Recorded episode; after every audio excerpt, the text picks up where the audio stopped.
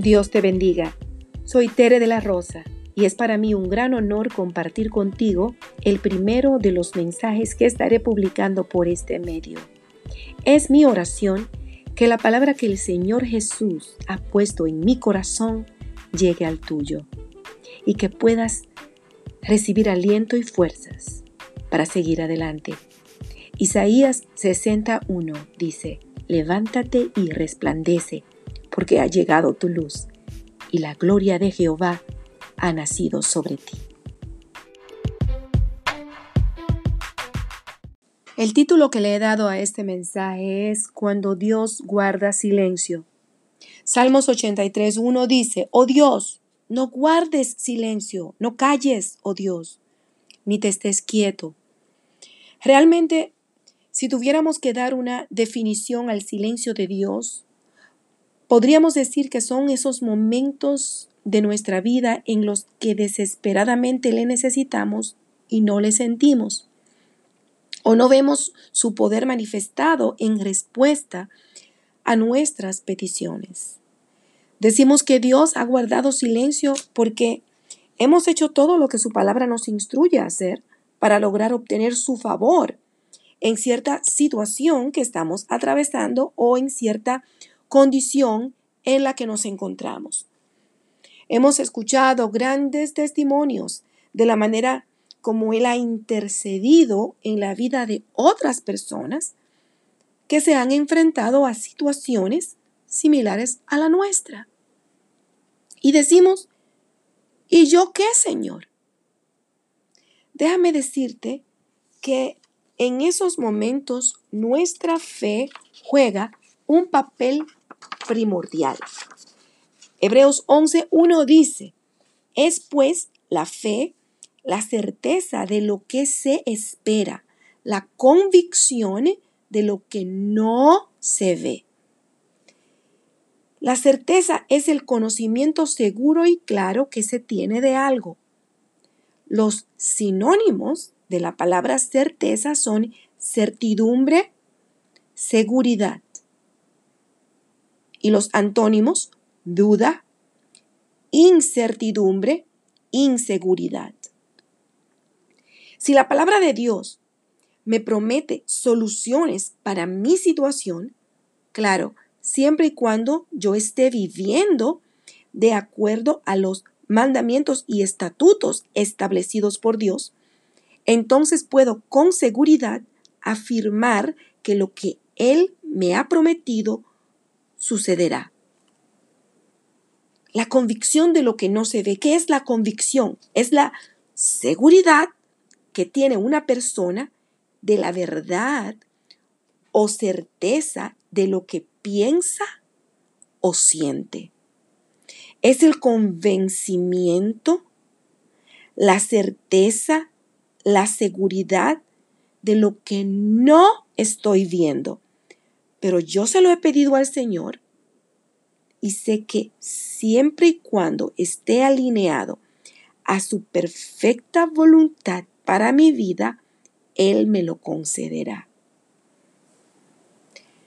Pero cuando yo estoy ahogándome en la duda, la incertidumbre o la inseguridad, entonces no estoy viviendo de acuerdo a la definición bíblica de la fe.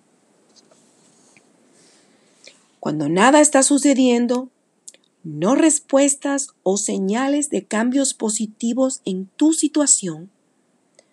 Por el contrario, la cosa como que todos los días se va empeorando. Te sientes desesperada, acorralada, atacada. Este es mi consejo. Cree en las promesas de Dios. Cree que Él no te desampara. Cree que Él ha escuchado tu clamor. En medio de tu tribulación, alábale por sus maravillosas hazañas. Declara tu victoria en medio de la adversidad y espera.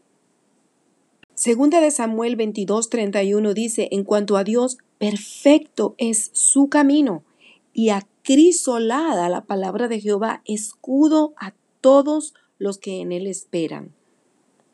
En el capítulo 50 del libro de Isaías, el profeta nos dice que confiemos en el Señor, que nos apoyemos en Él. Confía en el nombre del Señor Jesús, porque Él responde, cubre, respalda todo aquello o todo aquel sobre el cual o sobre lo cual su nombre es invocado. Cuando invocamos el nombre del Señor Jesucristo en una situación, tenemos que confiar que Él va a responder. No a nuestro tiempo, sino a su tiempo. No a nuestra manera, sino a su manera. Isaías 55, 8 y 9 dice, porque mis pensamientos no son vuestros pensamientos, ni vuestros caminos mis caminos, dijo Jehová. Como son más altos los cielos que la tierra, así son mis caminos más altos que vuestros caminos, y mis pensamientos más que vuestros pensamientos. En medio de tu prueba declara, grandes y maravillosas son tus obras, Señor Dios Todopoderoso, justos y verdaderos son tus caminos, Rey de los santos. En medio de mi oscuridad, tú eres mi luz. En mi enfermedad, tú eres mi sanador. En mi problema, tú eres la solución. En mi angustia, eres mi paz. No nos dejemos llevar de emociones efímeras.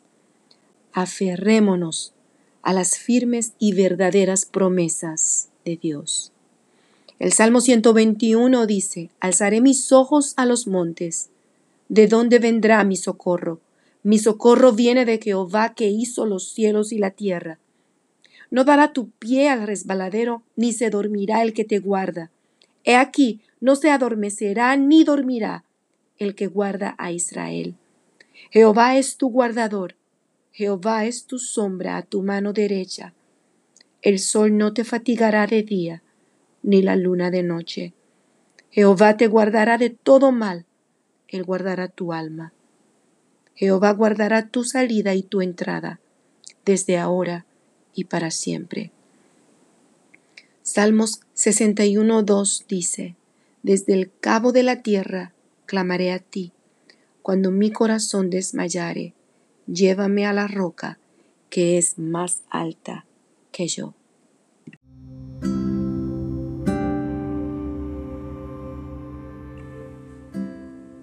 Recuerda en quién has creído y declara, más grande es el que vive en mí que el que en el mundo está. Permíteme hacer una oración por ti. Señor Jesús, Rey de gloria y majestad, tú eres digno, tú eres santo. Mi alma te alaba y mi corazón se regocija en tu presencia. Te pido, Señor, que intervengas en la situación de la persona que está escuchándome en este momento te ruego, Señor, que le hables, que le cubras con el manto de tu paz que sobrepasa todo entendimiento.